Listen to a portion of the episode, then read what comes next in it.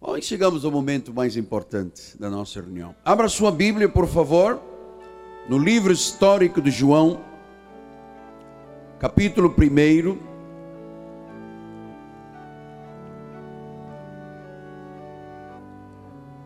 Versículos, versículo 45.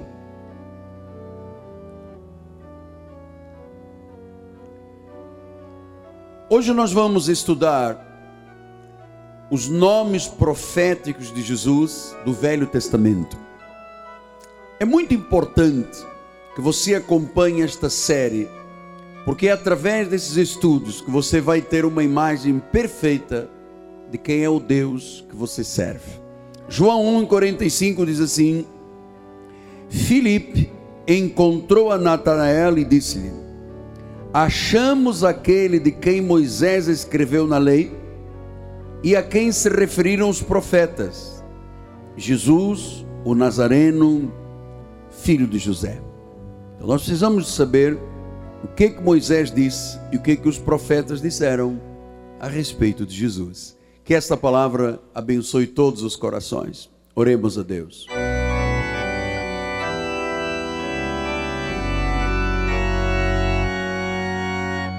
Senhor Jesus Cristo, eu sinto uma paz tremenda no meu coração, uma alegria profunda de poder voltar a este altar para cuidar das ovelhas que tu me confiaste. Tu me constituíste o pastor e bispo deste rebanho que tu compraste com o teu precioso sangue. E é preciso que este povo e milhares e milhares que assistem por satélites e ouvem por rádios e televisão tenham um conhecimento exato do Deus da Bíblia e saibam identificar por revelação quando há um nome, um atributo, um título que mostre quem é Jesus, o Deus da Bíblia. Assim usa-me, Senhor, para abençoar revelando a palavra em nome de Jesus. E todo o povo de Deus diga amém, amém e amém. Meus filhinhos na fé, santos preciosos, povo de Deus, amada igreja de Jesus, aqueles que têm o um nome inscrito no livro da vida, aqueles que foram comprados pelo sangue de Jesus, aqueles que são parte do corpo de Cristo nesta terra, a noiva do Senhor. São também selo do meu apostolado e são os meus filhos na fé. Quando você lê as páginas do Antigo Testamento, do Velho Testamento, da Velha Aliança, tanto nos livros da lei, quantos, quanto na história, da poesia ou da profecia, você vai ver que esses livros são ricos em revelações sobre Jesus. Porque os discípulos disseram: encontramos aquele de quem Moisés falava, encontramos aquele que os profetas falavam. Então nós precisamos de entender que tanto os profetas quanto Moisés usaram tipos, metáforas, analogias, manifestações, para que nós hoje pudéssemos ter conhecimento da grandeza, da sublimidade, daquele que é o único e verdadeiro Deus. Então, hoje nós vamos conhecer alguns dos principais títulos, pelo menos cinco, de Jesus no Velho Testamento. Porque volto a dizer, eles disseram: Moisés falou, os profetas falaram. Então você já aprendeu aqui, esta é a quarta mensagem. Já falamos sobre a revelação do nome de Jesus, já falamos do Senhor, já falamos do Cristo, e hoje nós vamos falar sobre os seus nomes revelados no antigo pacto. Então, primeiro nome, Siló. O que significa isto? Em Gênesis 49, 10, diz a palavra do Senhor: o cetro não se arredará de Judá, nem o bastão de entre os seus pés, até que venha Siló, e a ele obedecerão os povos. Você percebe que existem tipos, nomes, analogias e metáforas que você vai conhecer por revelação. A primeira delas hoje é Siló. Então, Jacó, quando proferiu esta palavra, tinha abençoado seus filhos, estava profetizando as doze tribos de Israel. Ele diz: Até que venha Siló. Vamos ver o significado da palavra grega. Siló quer dizer no grego pacificador. E você se lembra que no livro de Isaías 9, 6 disse: Um menino nos nasceu, um filho se nos deu, o governo está sobre os seus ombros, e o seu nome será maravilhoso, conselheiro, Deus forte, príncipe da paz.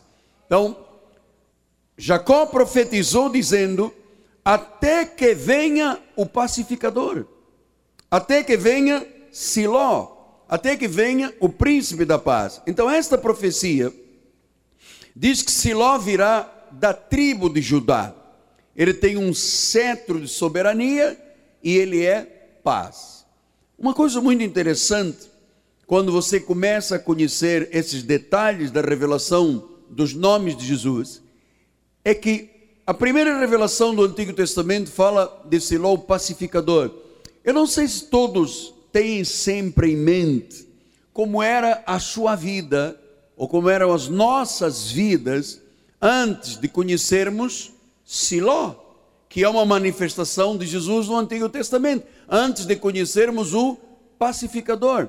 Eu não sei se você se sentiria em liberdade, como eu tenho essa liberdade de me expressar, mas eu vou lhe dizer, com mão sobre a Bíblia Sagrada, que antes de ter Jesus, eu era um católico apostólico romano, eu era uma pessoa muito supersticiosa, eu era um idólatra, eu não tinha paz, eu não sabia quem era Siló, o pacificador.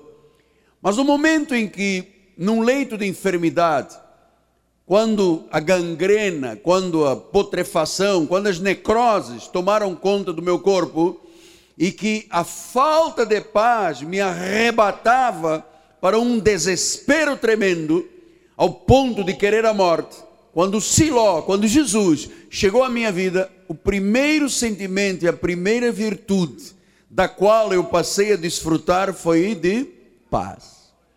Ele mesmo disse: A minha paz vos dou. Ele disse: Não é como este mundo dá, porque este mundo não dá paz, nem tem paz. A paz de Jesus é espiritual. E enquanto o pacificador não é Siló, o pacificador de uma vida, ninguém tem paz. As famílias não têm paz, os profissionais não têm paz, as pessoas tentam buscar paz na bebida, no trago, no cheiro, na injeção, enfim, no mundo, nos prazeres. A verdade é que é próprio do ser humano o desespero pela paz, a busca da paz, as pessoas enveredam por qualquer caminho. Mas disse Jacó: até que venha o Siló, até que venha o pacificador, até que venha o príncipe da paz. E disse a ele: obedecerão os povos. Eis a verdade, estamos aqui nós porque obedecemos a Jesus. Estamos aqui nós porque entendemos que temos paz em Deus. Esta paz que constrange os nossos corações, esta paz inexplicável. Veja, até numa hora de dor, de um sepultamento de uma pessoa cristã, você percebe a família em paz. A certeza, a convicção de que a palavra se cumpre, que a vida eterna é prometida, e então há uma serenidade nesses momentos que não há quando a pessoa não conhece o Siló, o pacificador. Então a primeira revelação, Siló. A segunda, Jesus foi também chamado de profeta no antigo pacto, porque o grande profeta da história de Israel, o maior profeta da história de Israel foi Moisés. Mas antes dele morrer, ele profetizou sobre um futuro profeta, que seria a vinda do Messias. Deuteronômio 18,15 diz assim: O Senhor teu Deus suscitará um profeta do meio de ti, e teus irmãos, semelhante a mim, e a ele ouvirás. Então Moisés, lá atrás, quase seis mil anos, ele disse: Olha, depois de mim, que sou profeta, que revelo os desígnios de Deus, que conforto, que consolo, que encorajo, que dou é, visão de fatos que eu, são predições. Ele diz: o que eu faço não será comparado àquele profeta, porque ele a ele ouvirás. Significa que muita gente não ouviu Moisés. Você se recorda quando Moisés subiu ao Monte Sinai para receber os mandamentos? Quando voltou com as tábuas, o povo estava cá embaixo adorando a um cordeiro de ouro. Deus abriu a terra, 23 mil pessoas foram engolidas, não ouviram Moisés. Então ele disse que depois virá um profeta, a ele ouvirás. Então nós temos consciência que todas as palavras e todas as pregações de Jesus não eram pregações de retórica, eram na realidade profecias. Porque quando você ouve a palavra de Jesus, você tem paz, você tem consolo, você tem conforto, você tem certeza, você tem convicção. Então ele é Siló, ele é o profeta. Terceira revelação, no livro de Isaías 11, 1, diz a palavra do Senhor: do tronco de Jessé sairá um rebento, e das suas raízes um renovo. Então, aqui está outra revelação, diz que o tronco o tronco de Jessé. Quer dizer, se eu fizer apenas uma leitura e pelo conhecimento empírico e tal, eu não chego à conclusão que este tronco de Jessé seria uma revelação de quem era Jesus, ou de quem seria Jesus. Então, esta é a terceira revelação. Primeiro, Siló, segundo, profeta, terceiro, tronco de Jessé. Diz que da descendência de Jessé, Jessé era o pai de Davi, o avô de Salomão, naquela descendência apareceria o Cristo. Então ele disse: ele será, sairá um rebento e das suas raízes chegará um renovo. Então, tanto o tronco de Jessé quanto o renovo são revelações que falam a respeito de Jesus no Antigo Testamento. Vamos ver então em Isaías 14, 19, diz a palavra do Senhor: Mas tu és lançado fora da tua sepultura como um renovo bastardo coberto de mortos, mortos transpassados às páginas. Então ele disse: um renovo. Serás tirado da sepultura como um renovo. Então, você já começa a perceber que esse renovo, renovar, dar nova vida, dar vida nova. Então eu começo a entender que este tronco de Jessé, que é um renovo, quando alguém tem conhecimento dele, por revelação, por entendimento, por olhos iluminados, há uma renovação da vida. A Bíblia diz que quem está em Cristo é uma nova criatura, as coisas antigas já passaram, tudo se faz novo. Isso é o renovo. Vamos ver Jeremias 23, 5, que fala disso. Ele disse: Eis que vem dias, diz o Senhor, em que levantarei a Davi um renovo justo e rei que é, reinará e agirá sabiamente, executará o juízo e a justiça na terra. Renovo justo. Quem é este renovo justo? É o Rei Jesus Cristo. Pastor, e qual é o livro que fala sobre o reinado de Jesus? O livro de Mateus. Então, aqui em profecia de Jeremias, o renovo justo aponta para o livro de Mateus, que fala sobre o Rei Jesus. Depois, em Zacarias 3,8, diz assim: Ouve, pois, Josué, o sumo sacerdote e os teus companheiros que se assentam diante de ti, porque são homens de presságio. Eis que eu farei vir o meu servo, o renovo. Então veja, o meu servo, servo é outro nome, renovo, Jesus. Então, onde é que Jesus foi tratado como servo? No livro de Marcos. Então, são profecias. Amado, nada na Bíblia se contradiz. Não há uma única palavra, um único versículo que contradiga a, um, um primeiro. Então há um encaixe perfeito. Tudo o que foi profetizado se cumpriu depois nos livros históricos e no Novo Pacto. Zacarias 6,12 diz assim: Diz-lhe assim: diz o Senhor dos Exércitos: Eis aqui o homem cujo nome é renovo. Ele brotará do seu lugar e edificará o templo do Senhor. Então, agora está falando de um nome que é renovo, esse nome que renova a vida. No livro de Lucas, este nome é manifestado. Depois, Isaías 4,2 diz assim a palavra: Naquele dia, o renovo do Senhor será de beleza e de glória, e o fruto da terra, orgulho e adorno para os de Israel que forem salvos. Então ele fala agora sobre renovo de beleza e glória. Interessante, nós temos que parar e, e, e pensar juntos nesses valores revelados, porque, irmãos, a beleza e a glória que Jesus trouxe à nossa vida, diz que o rosto se torna formoso de quem conhece Jesus Cristo. Hã? O rosto se torna formoso, não há mais espírito de guerra interior. Você não tem mais nada no teu interior que te aflige, que te tire o sono, que te tire a paz. Esta beleza que Jesus trouxe à nossa vida, amado, é uma coisa extraordinária. Você vê pessoas às vezes com muitos anos de idade, mas o rosto está jovial, porque esta é a jovialidade, a beleza que Cristo transmite quando ele salva alguém para a sua glória. Diga glória a Deus por isso.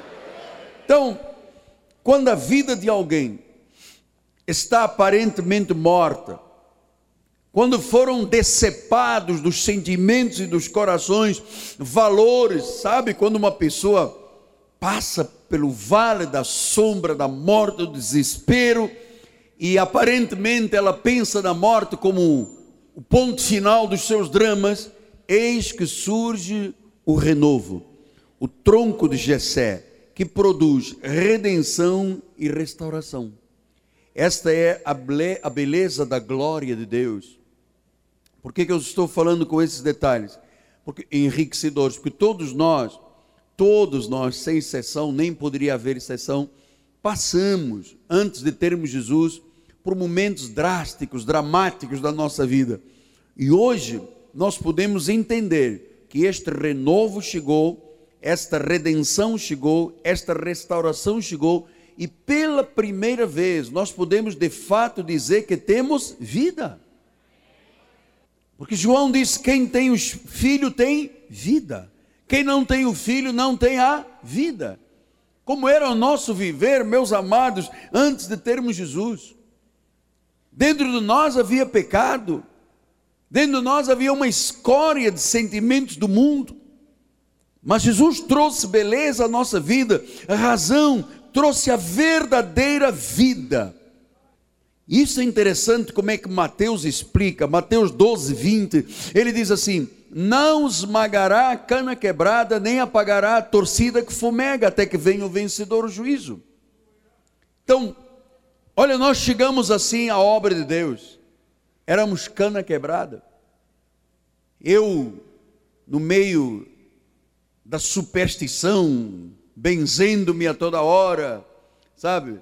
Sem esperança. Acreditava em Deus, mas também acreditava no diabo, tinha medo das almas. A sexta-feira era terrível. Então, você, eu quando Deus me encontrou, porque eu não fiz nada para ser salvo. Nada zero de participação. Eu estava morto em pecados e delitos. O renovo chegou, a redenção chegou, aquela cama daquele hospital, e disse que este renovo não esmagou a cana quebrada. Deus não, não dispensa nem joga fora quando o vaso está quebrado, amado.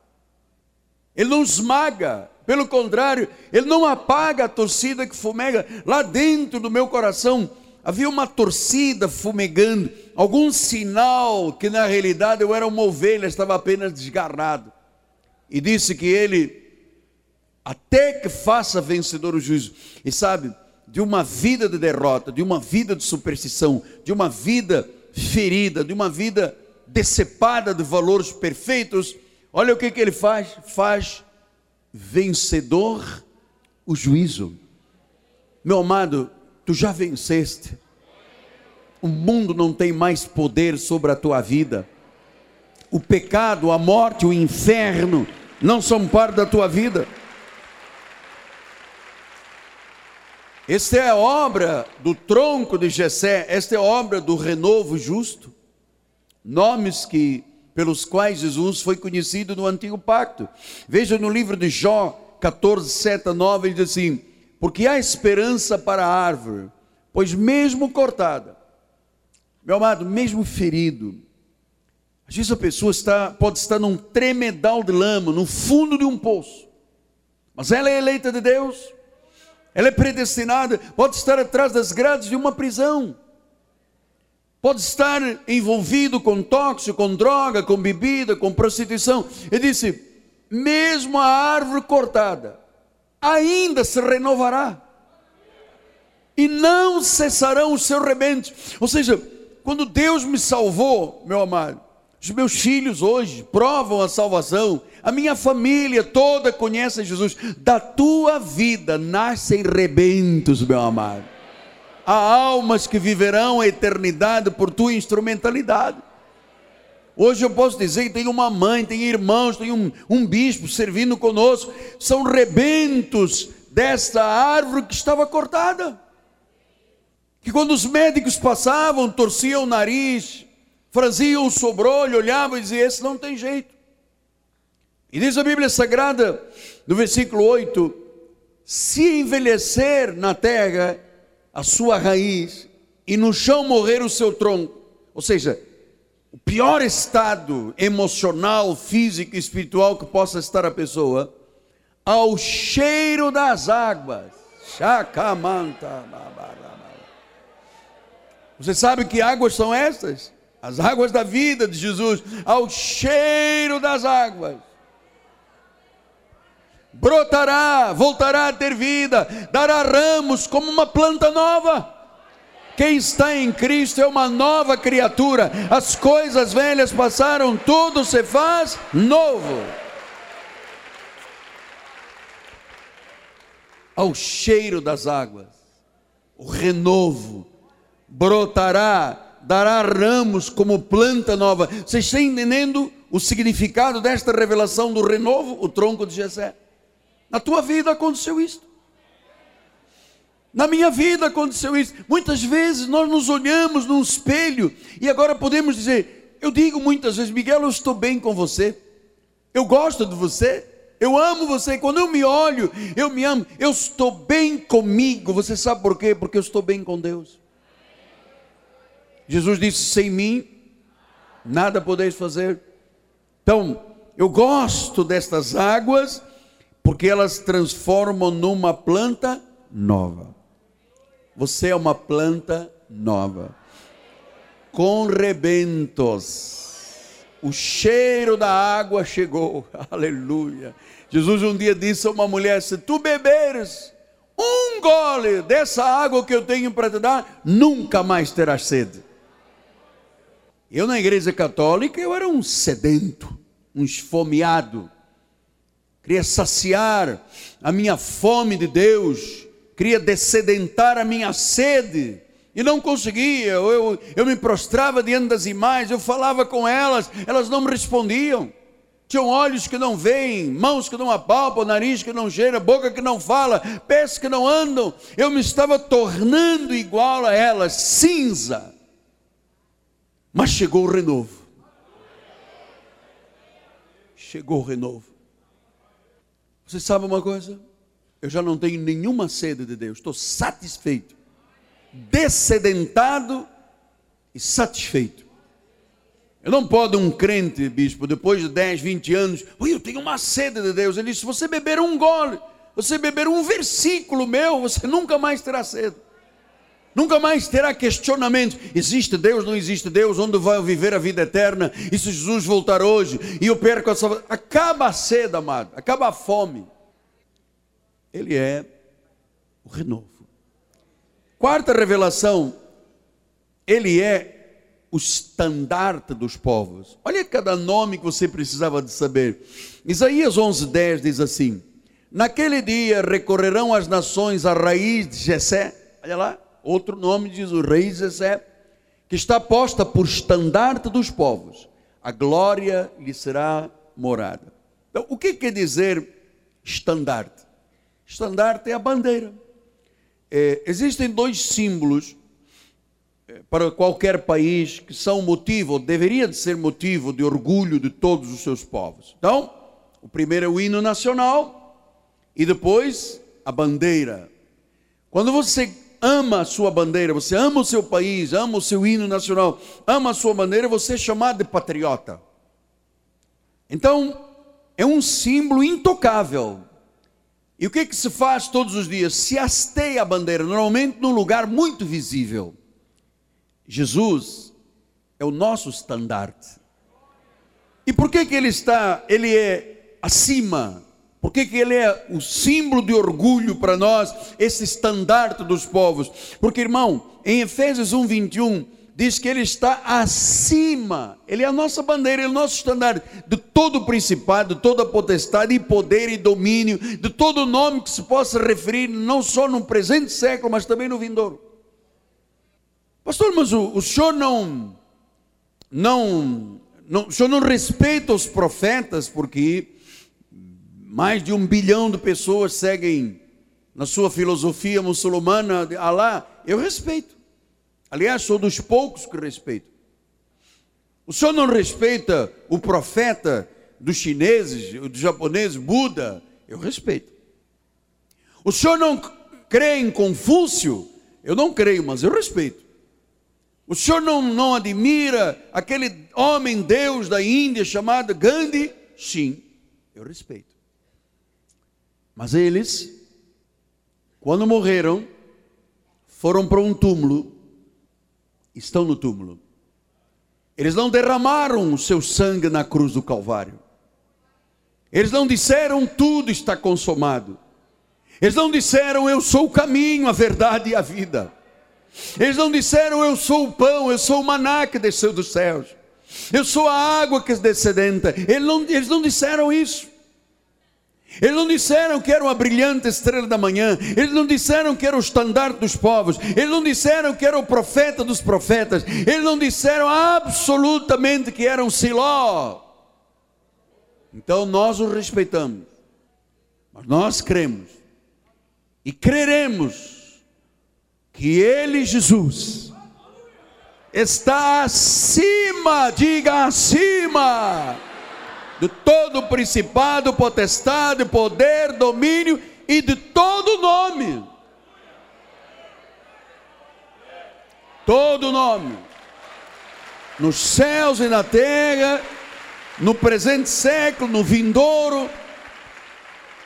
Então Paulo estava dando oportunidade que, ou dizendo que apareceriam muitos deuses nesta terra. Mas disse há um nome Há um nome. Você tem que amar este nome. Nosso Senhor Jesus Cristo é o nome do único Deus, Ele é o estandarte, Ele está acima, Ele é a razão do nosso orgulho. Nós temos uma pátria, a nossa pátria não é esta, é lá de cima. Temos orgulho na nossa pátria, temos hinos que cantamos ao nosso Deus e temos um estandarte que se chama Jesus Cristo. Ele é adorado por míriades de anjos e bilhões de homens. A minha Bíblia e a sua diz que Ele é Senhor de senhores, Ele é Rei de reis. Ele é o amado, Ele é o admirado acima de tudo e de todos. Salmo 66, 1 a 5 disse: Aclamai a Deus toda a terra, salmodiai a glória do seu nome, dai glória ao seu louvor Dizei a Deus que tremendos são os teus feitos, pela grandeza do teu poder, a ti se mostram submissos os teus inimigos. Prostra-se toda a terra perante ti, canta salmos a ti, salmodia o teu nome. Vinde e vede as obras de Deus, tremendos feitos para com os filhos dos homens. Este é Jesus. Este é Jesus.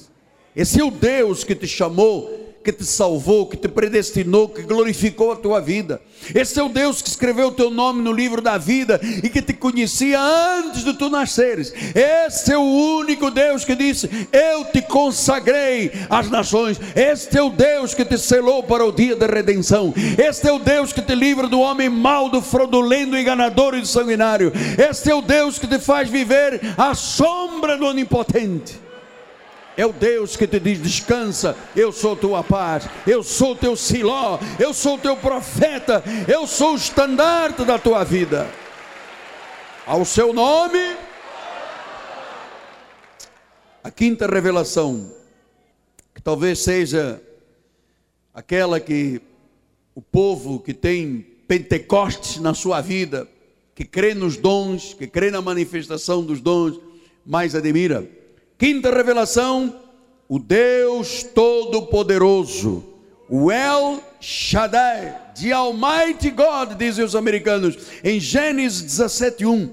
Ele disse: Quando atingiu Abraão a idade dos 99 anos, apareceu-lhe o Senhor e disse-lhe: Eu sou o Deus Todo-Poderoso eu sou o Deus Todo-Poderoso, eu sou de Almighty God, eu sou El Shaddai da palavra hebraica. Então agora você vai ver que o Todo-Poderoso significa, do original grego, Shaddad, o onipotente, o devastador, o assolador, o irresistível poder, o todo-suficiente, o supridor, o confortador dos feridos a força na hora das trevas. Você sabe quando nós dizemos que Jesus Cristo é o único e suficiente Salvador? É porque você não precisa de mais nada. Você não precisa acender uma vela. Você não precisa botar um cordão de guia. Você sabe por quê? Porque Ele é a tua luz. Você não precisa colocar um cordão porque Ele é o teu guia. Você não precisa chamar a ninguém espiritualmente nesta terra de Pai, porque Ele é o Pai dos Espíritos. Ele é o caminho, Ele é a verdade, Ele é a vida, Ele é o estandarte, Ele é o poderoso, Ele é o todo-poderoso. Ele é o todo-poderoso. No livro de Jó 13, 13 e 4 diz a palavra do Senhor: Mas falarei ao Todo-Poderoso e quero defender-me perante Deus. Isso é uma revelação do El Shaddai, que é Jesus, o Todo-Poderoso é Jesus. Então diz o versículo 4: Vós, porém, besuntais a verdade com mentiras, e vós todos sois médicos que não valem nada. Você sabe, quando você não conhece estas revelações, é suscetível que você caia nas mãos de alguém que besunta a verdade com mentira. Então vem o Deus Todo-Poderoso, o estandarte das nações, aquele que é o tronco do renovo de Jessé, aquele que é o profeta, aquele que é o siló, o pacificador, e muitas igrejas o chamam de sabonete de arruda. E muita gente o troca por um vidrinho de óleo. E muitos compram uma meia com um versículo e acham que ali está Deus. Oh, quão distante é a verdade da minha Bíblia e do que nós pregamos com o que se vive aí no judaísmo e no judaizante da lei. Ele é o Todo-Poderoso. O Todo-Poderoso não permite que você besunte verdade com mentiras. Infelizmente, a lei, em quase 165 anos neste país, tem besuntado a mentira com a verdade. Um pouco de verdade, um pouco de mentira. Ora se crê que Jesus é o Salvador, ora se crê que salvação se perde. Ora se crê que Jesus é o cabeça da igreja, ora se crê que o diabo também manda na igreja. É besuntar a verdade com a mentira. E a Bíblia diz que a igreja que deveria ser médica da alma, se torna um médico que não vale nada. Porque o desconhecimento destas verdades faz com que as pessoas aceitem livremente que se bejunte a verdade com a mentira, porque elas não sabem nem o que é verdade nem o que é mentira. Tanto que Jesus disse isso nos últimos tempos, apareceriam muitos enganadores, muitos falsos profetas, muitos falsos cristos. E ele advertiu, dizendo: Olha, este é um sinal, não te deixes enganar. A igreja de Jesus, infelizmente, e não adianta me escrever cartinhas em vermelho me acusando de alguma coisa, porque eu não recebo. A igreja de Jesus não tem sido médico verdadeiro. A igreja de Jesus tem feito superstições, a igreja de Jesus tem se aliado aos governos humanos, a igreja de Jesus tem estado besuntando a mentira com a verdade. Onde está o Siló? Na maioria desses lugares, se no, 75% das pessoas que estão em consultórios de psicanálise e psiquiatras são de origem evangélica. Onde está Siló? Onde está o Todo-Poderoso nas estatísticas do nosso SOS espiritual que ajuda centenas e centenas de pessoas a saírem da droga? 70% ou mais são oriundos do Evangelho. Então, essas verdades não são intrínsecas ao coração do povo de Deus. Essas verdades não são conhecidas. Porque se alguém tem conhecimento de alguém que é todo-poderoso, ele não pode ter medo de ninguém. A Bíblia diz: maior é aquele que está na sua vida, ele é o El Shaddai, ele é o Todo-Poderoso. Se ele é o Todo-Poderoso, qual é o poder maior do que o Todo-Poderoso? Não existe. Estou falando certo? Não existe. Então ele disse: maior é o que está em você do que aquele que está neste mundo. Se Deus é por você, quem será contra? Meu amado, você precisa de saber. Não admita que alguém lhe besunte a verdade com a mentira. Eu sei quantos anos eu perdi de vida com congressos e convenções, que eu chegava junto do e dizia: Você acredita na salvação eterna? Não, não acredito. Ah, mas a Bíblia diz que Ele é o Salvador eterno. Sim, a Bíblia diz que Ele é o Salvador eterno, mas na nossa denominação não acreditamos. Você já me ouviu dizer aqui inúmeras vezes. Em 1986, eu fui ao maior congresso do mundo. Dr. Billy Graham, o maior pastor do mundo, aquele que mais Deus usou nesta terra, pagou da sua organização e chamou os 10 mil principais pastores do mundo. Pagou hotel, pagou avião, pagou comida, pagou tudo. E juntou essa galera toda, 10 mil, num parque de convenções em Amsterdã, na Holanda. Durante uma semana, ele e outros grandes pregadores passaram instruções aos 10 mil. Eu estava lá no meio.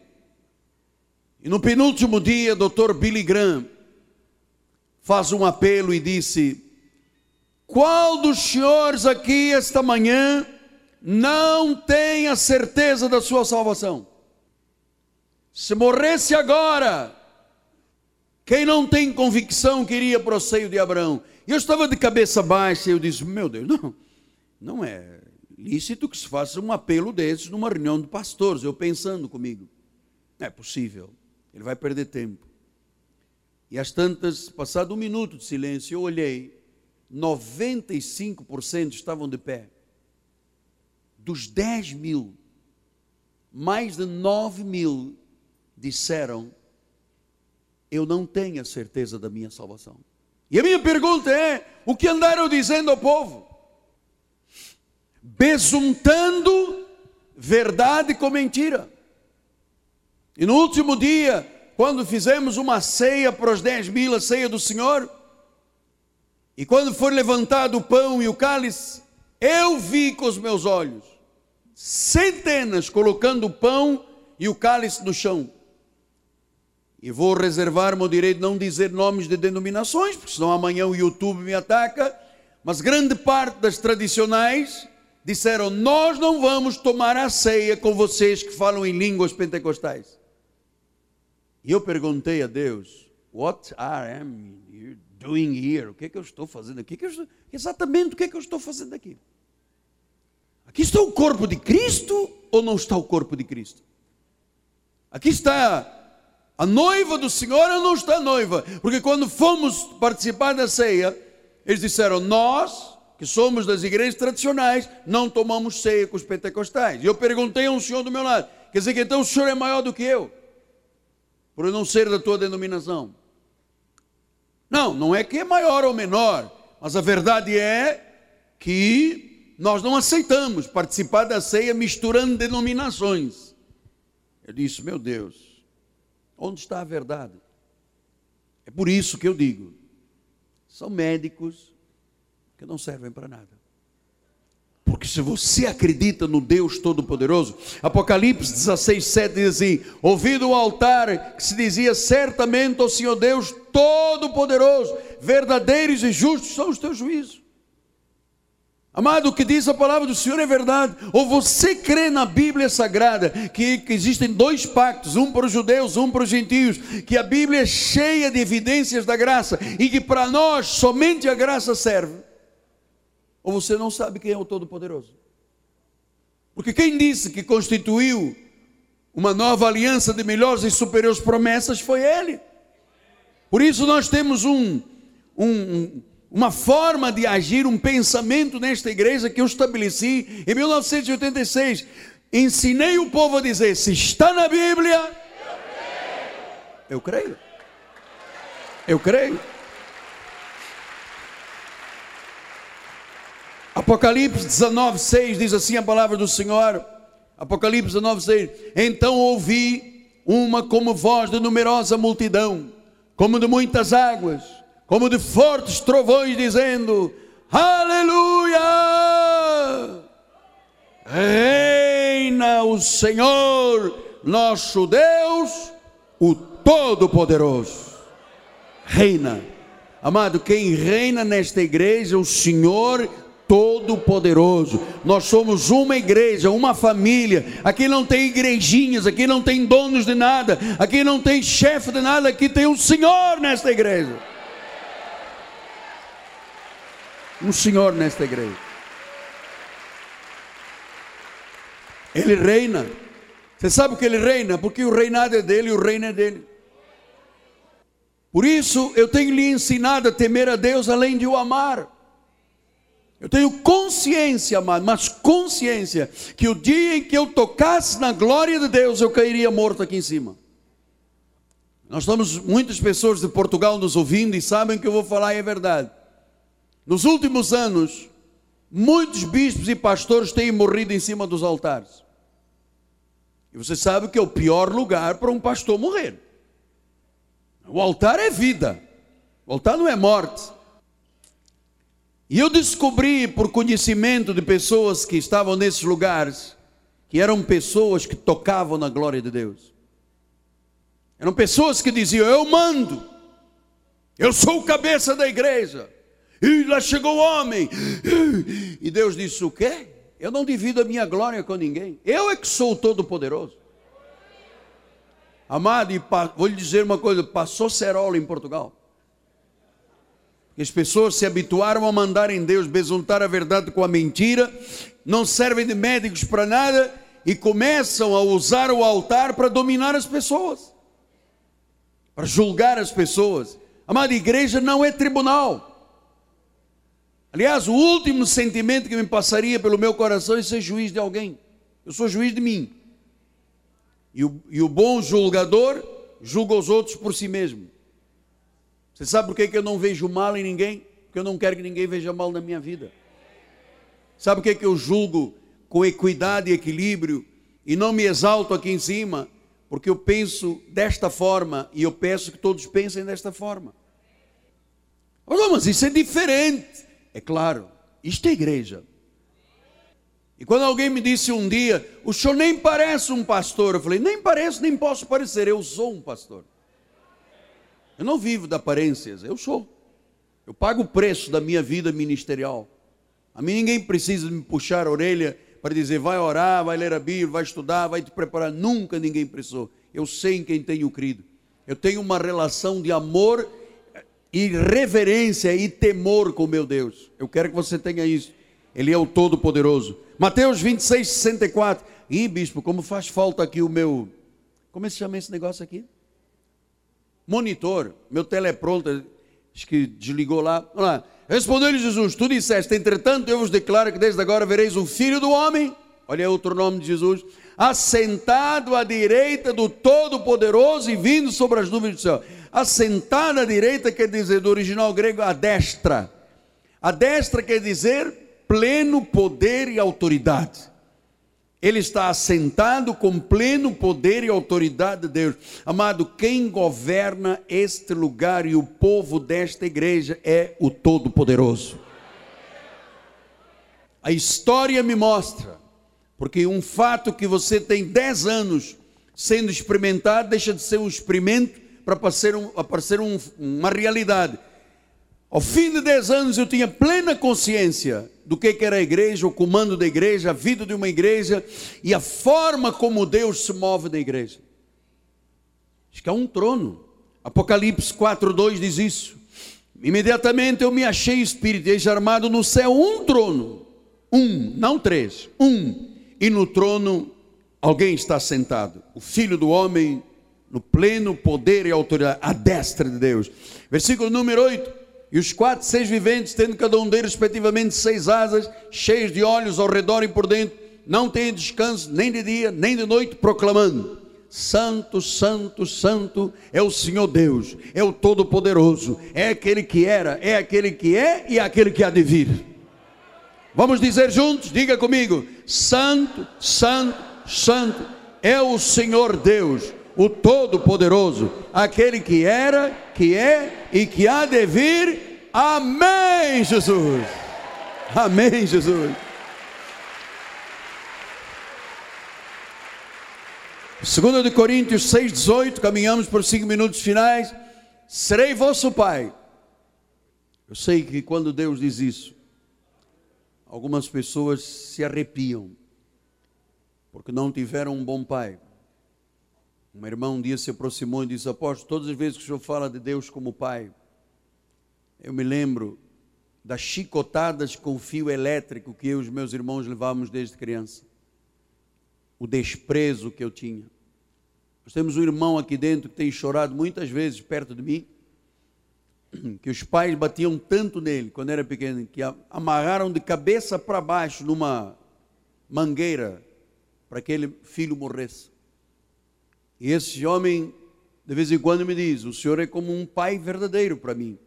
Quando eu ouço falar de pai e mãe, eu me lembro das surras, da pancadaria, da fome, e depois eu me tornei uma pessoa alcoólatra e drogada por causa disso. Mas Deus não é humano, mano. Ele disse: Eu sou o vosso pai. Vós sereis para mim filhos e filhas, diz o Senhor Todo-Poderoso. Ele é o meu Pai, Ele é o seu Pai, o Pai Celeste, o Pai das luzes, o Pai dos Espíritos, Jesus Cristo. São mais de 700 revelações. Então, ele disse: Você é meu filho, você é meu filho, eu sou teu Pai. Então, eu sou o Todo-Poderoso. Ele está dizendo aos seus filhos: Ouçam, eu não tenho limite as minhas promessas se cumprem. Apóstolo, mas o que, que significa então Todo-Poderoso? Do original grego é Pantocrator. O Todo-Poderoso significa o Senhor dos Exércitos, o Senhor do poder, ilimitado, o Onipotente. Este é o Pantocrator. Este é o Deus Todo-Poderoso. Na doença, confie nele na enfermidade, acredite nele. Na crise, saiba que ele tem como você sair disso. Nas aflições, nas angústias, nos medos. Olha, ele é Pantocrator, ele é o Senhor, ele é onipotente. Ele pode transformar maldição em bênção. Ele é onipotente.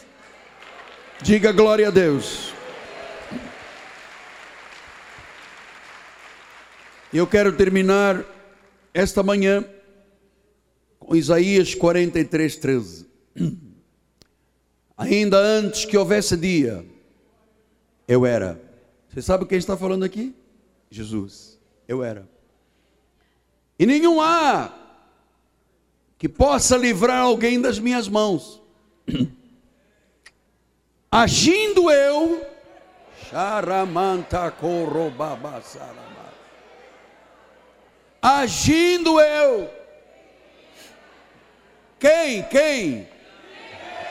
Você sabe que há pessoas que têm mania que são Deus nesta terra e outros têm a certeza. Todos vão para baixo da terra, amado. Mas há um Deus que ressuscitou de entre os mortos, que foi assunto aos céus, que está sentado à direita, no pleno poder e autoridade de Deus, que rege as nações com vara de ferro, que é Pantocrator, que é o Senhor Todo-Poderoso, ele diz: Olha, quando eu ajo, primeiro das minhas mãos ninguém sai, e das minhas mãos ninguém arrebata uma ovelha minha.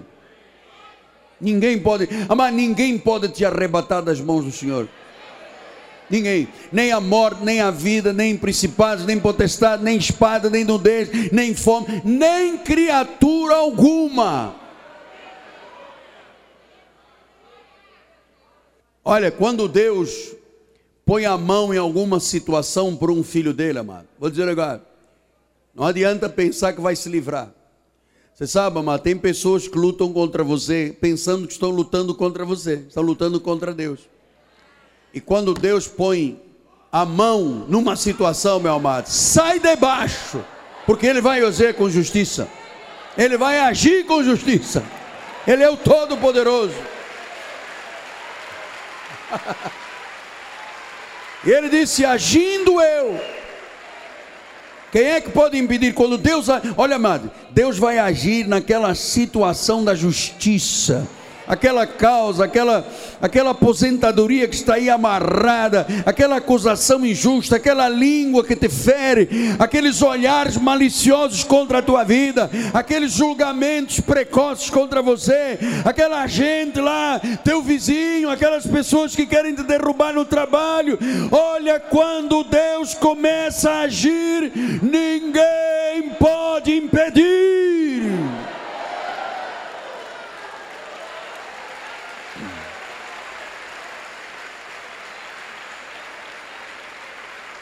Ninguém pode impedir, agindo eu. Quem está falando isso aqui não é o Miguel Ângelo, ele disse: agindo eu, é o Senhor, é o Todo-Poderoso.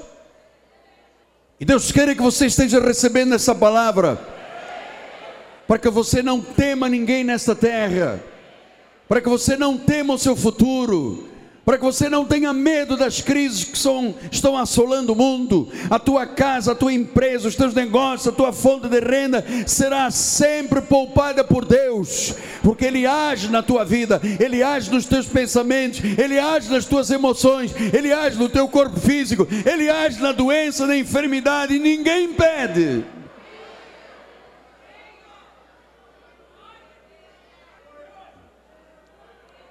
Você pensa que Deus está de costas voltadas para este país? Ou Deus não tem visto que milhões de pessoas estão a favor de casamentos homossexuais, de paradas disto, paradas daquilo? Você pensa que Deus está inerte, dizendo, ah, não posso fazer nada? Hum. Olha esse sentimento que bateu agora no teu coração. Essa coisa de você se sentir incapaz. Essa coisa de você se sentir impotente. Esse sentimento que às vezes bate na tua alma, porque eu sou pobre, porque eu sou negro, porque eu sou nordestino, porque eu sou estrangeiro, eu sou português, eu sou. Meu amado, ouça. Eu cheguei aqui a este país sozinho desprezado por todos. E Deus um dia, na Avenida Rio Branco, nunca tinha visto prédios tão grandes na minha vida. Caminhando pensando, Deus, como é que eu vou fazer agora? Como é que vai ser minha vida? Não tenho passaporte, não tenho amigos, não tenho quem indique, não tenho pistolão, não tenho ninguém nesta terra. E Deus disse: Eu sou teu pai. Eu sou teu pai. Tu és meu filho. Nunca te desapontaria nem te abandonaria. Eu não te tirei da morte de um acidente para agora você passar fome no Brasil.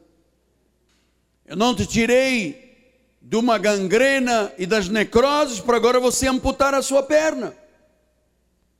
E ele começou a trabalhar em meu coração dizendo: Eu ajo e ninguém pode impedir. E na época que eu cheguei ao Brasil, Estava fechada a imigração e ninguém podia entrar aqui neste país que tivesse uma cicatriz, uma cirurgia. Eu tive que ir a um departamento de estrangeiros, onde centenas de pessoas tinham que passar, se despir frente de uma junta médica, não podia ter uma cicatriz, uma doença. Era excluído e voltava, era repatriado. Eu só tenho 20 cirurgias. Eu tenho tendões artificiais, eu tenho fiz cross-leg, colei uma perna na outra, você imagina, eu tenho o mapa do Brasil nas minhas pernas. Eu entrei naquela sala e Deus dizia: quando eu ajo, ninguém impede. O médico disse: pode tirar a roupa. Quando eu tirei a camisa, Ei, você é muito jovem, pode vestir, vai embora, está aprovado. Eu disse: ai, ai.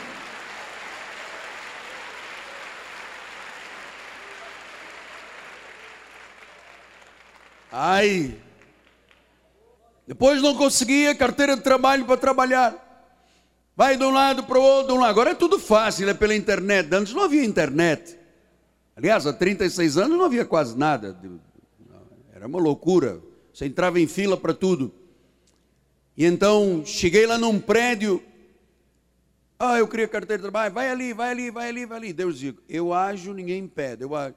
Aí me levaram lá uma, uma mesinha e tal. Pois não. Ah, eu sou estrangeiro, eu queria carteira de trabalho. Qual é o seu nome? Miguel Ângelo da Silva Ferreira. Ferreira? O diretor daqui é Ferreira. Entra aí para ver se ele te arranja a carteira. Aí eu entrei numa sala, senhor Ferreira. Sim, senhor. Oi, prazer, eu sou Ferreira. O que você quer? É que eu vim, Ferreira é Ferreira, né? Patrício, né? Negócio do nosso sangue lá. Sabe como é que é? Da Griselda, do. Da, do como é que chama o da Avanci? Como é que é o Avancino? Ele disse: O que você quer? Ah, o senhor sabe, cheguei agora do Portugal, então eu precisava de uma carteira de trabalho. Ô oh, moça, fulana, faz uma carteira aqui para esse senhor aqui.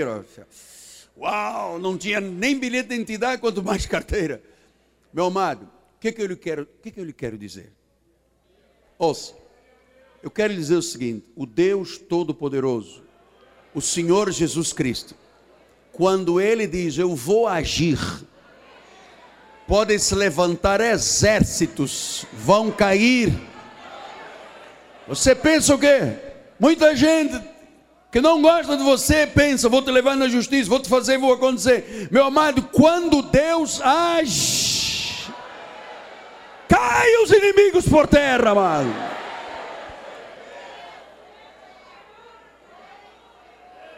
Chaca, fala em língua, vai lá, arranca aí. Quando Deus age, professor Forte, ninguém pode impedir. Ele é o Todo-Poderoso. Infelizmente, como se besunta a verdade com mentira, as pessoas, não, mas tem que jejuar, porque o demônio, que demônio? O que, que aconteceu na cruz há dois mil e onze anos atrás? Aquele que tinha o poder da morte, saber o diabo, foi destruído. Então não cria alternativas, só há um caminho, amado.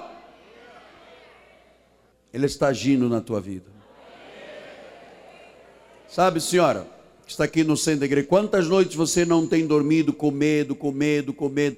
Deus está agindo em teu favor. Deus está agindo. Você se lembra da Bíblia, da história da Bíblia? Que Deus derretia exércitos Exércitos inteiros eram derretidos, amado.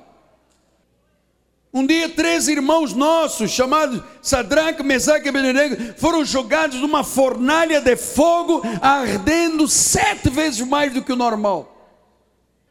Trancaram a porta e ficaram do lado de fora dançando o bailinho. Aí o rei chegou e disse: Abre essa fornalha. Peraí, mas eu botei lá dentro três. Qual é o nome dele aí, secretário? Ah, o Sadraco, Mesaque Benenego. Ué, mas eu estou vendo quatro. Peraí, estou vendo alguém que parece o filho do Altíssimo. Quem é esse? Tira essa gente daí de dentro. Cheira o cabelo. Não há chamuscado o cabelo. As roupas não queimaram. Quem é Deus dessa terra? É o Senhor Jesus Cristo. É o Todo-Poderoso. É Ele que te livra da fornalha. Ele que te livra da tentação. Ele te livra dessas maldições desta terra. Ele que te livra dessa Sodoma e Gomorra. Ele que te protege com anjos. Ele é o Deus que diga quando eu ajo. Acabou. Acabou. Agindo Deus, meu amado. Você pensa o quê? Que isso é troca de sabonete, de arruda, pente com não sei que, e óleo que vem não sei da onde? Você acha que isso é Deus? Ainda tem engraçadinho me escrevendo cartinha a vermelho, dizendo: Ah, acaba logo de falar as coisas. Não vou acabar nunca. O povo desta igreja há de crescer na graça do conhecimento e há de ser luz e sal e há de ser cabeça nessa terra.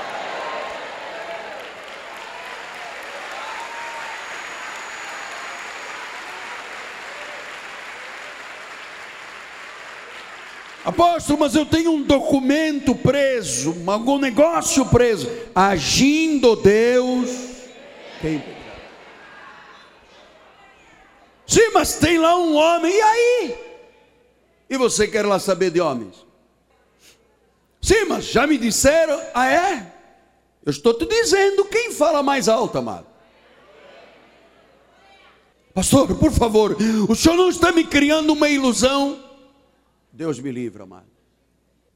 Eu não sou um médico que não valho nada. Eu não te besunto a verdade com mentiras.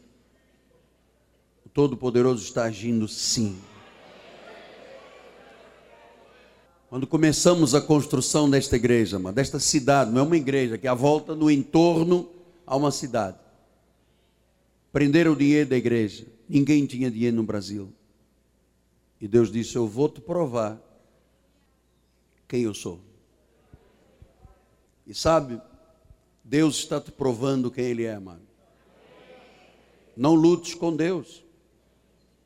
Ele está agindo na tua vida, Ele está agindo na tua família, Ele está agindo nos teus negócios, Ele está agindo nos teus sonhos, Ele está agindo nesta hora. Ele está agindo. Mas eu quero que você grave para terminar que quando Ele age, o indivíduo pode estar no fundo de um poço de problemas. Você acha que Deus deixa alguma injustiça contra a tua vida? Ele diz que com ele não se brinca, não se zomba. Você sabe o que, é que Jesus chegou a dizer um dia? É problemático, mas ele disse: se alguém fizer tropeçar um dos meus pequeninos, é melhor pegar uma pedra no pescoço e se jogar no mar. Eu tenho 36 anos de obra de Deus, eu nunca fiz ninguém tropeçar. E eu tenho consciência que Deus age, amado. E Deus age da forma mais estranha, diferente possível, mas age. Ele tem o timing dele.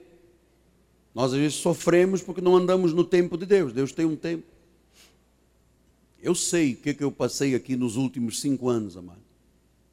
Entrou aqui um órgão do governo mandado por Brasília com ordens de acabar com a minha vida e com o nosso ministério. Criaram as maiores mentiras possíveis e imaginárias contra o nosso ministério. E no dia 14 de maio, sete juízes em Brasília disseram: Este homem tem razão. Vitória. Sete. Vitória.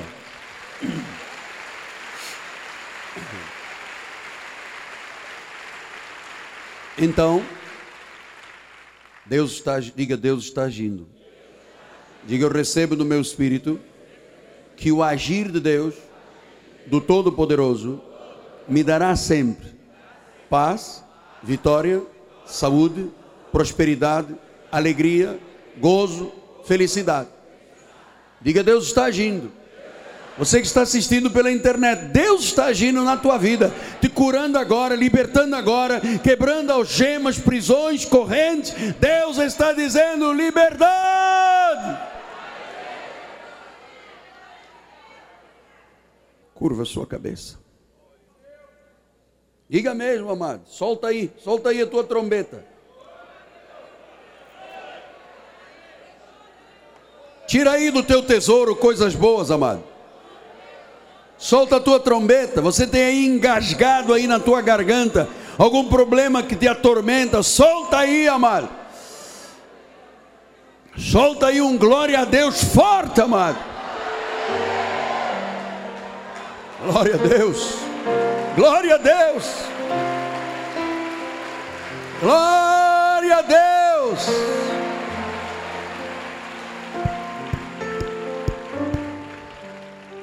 Deus Todo-Poderoso. Oh, como eu te amo, Jesus. Tu tens me mostrado, Deus, estas verdades, que agora são intrínsecas ao meu coração. Que eu não devo me deixar levar por fortalezas, por sofismas e altivezes, mas que eu devo focar a minha vida na tua palavra. É viva, é eficaz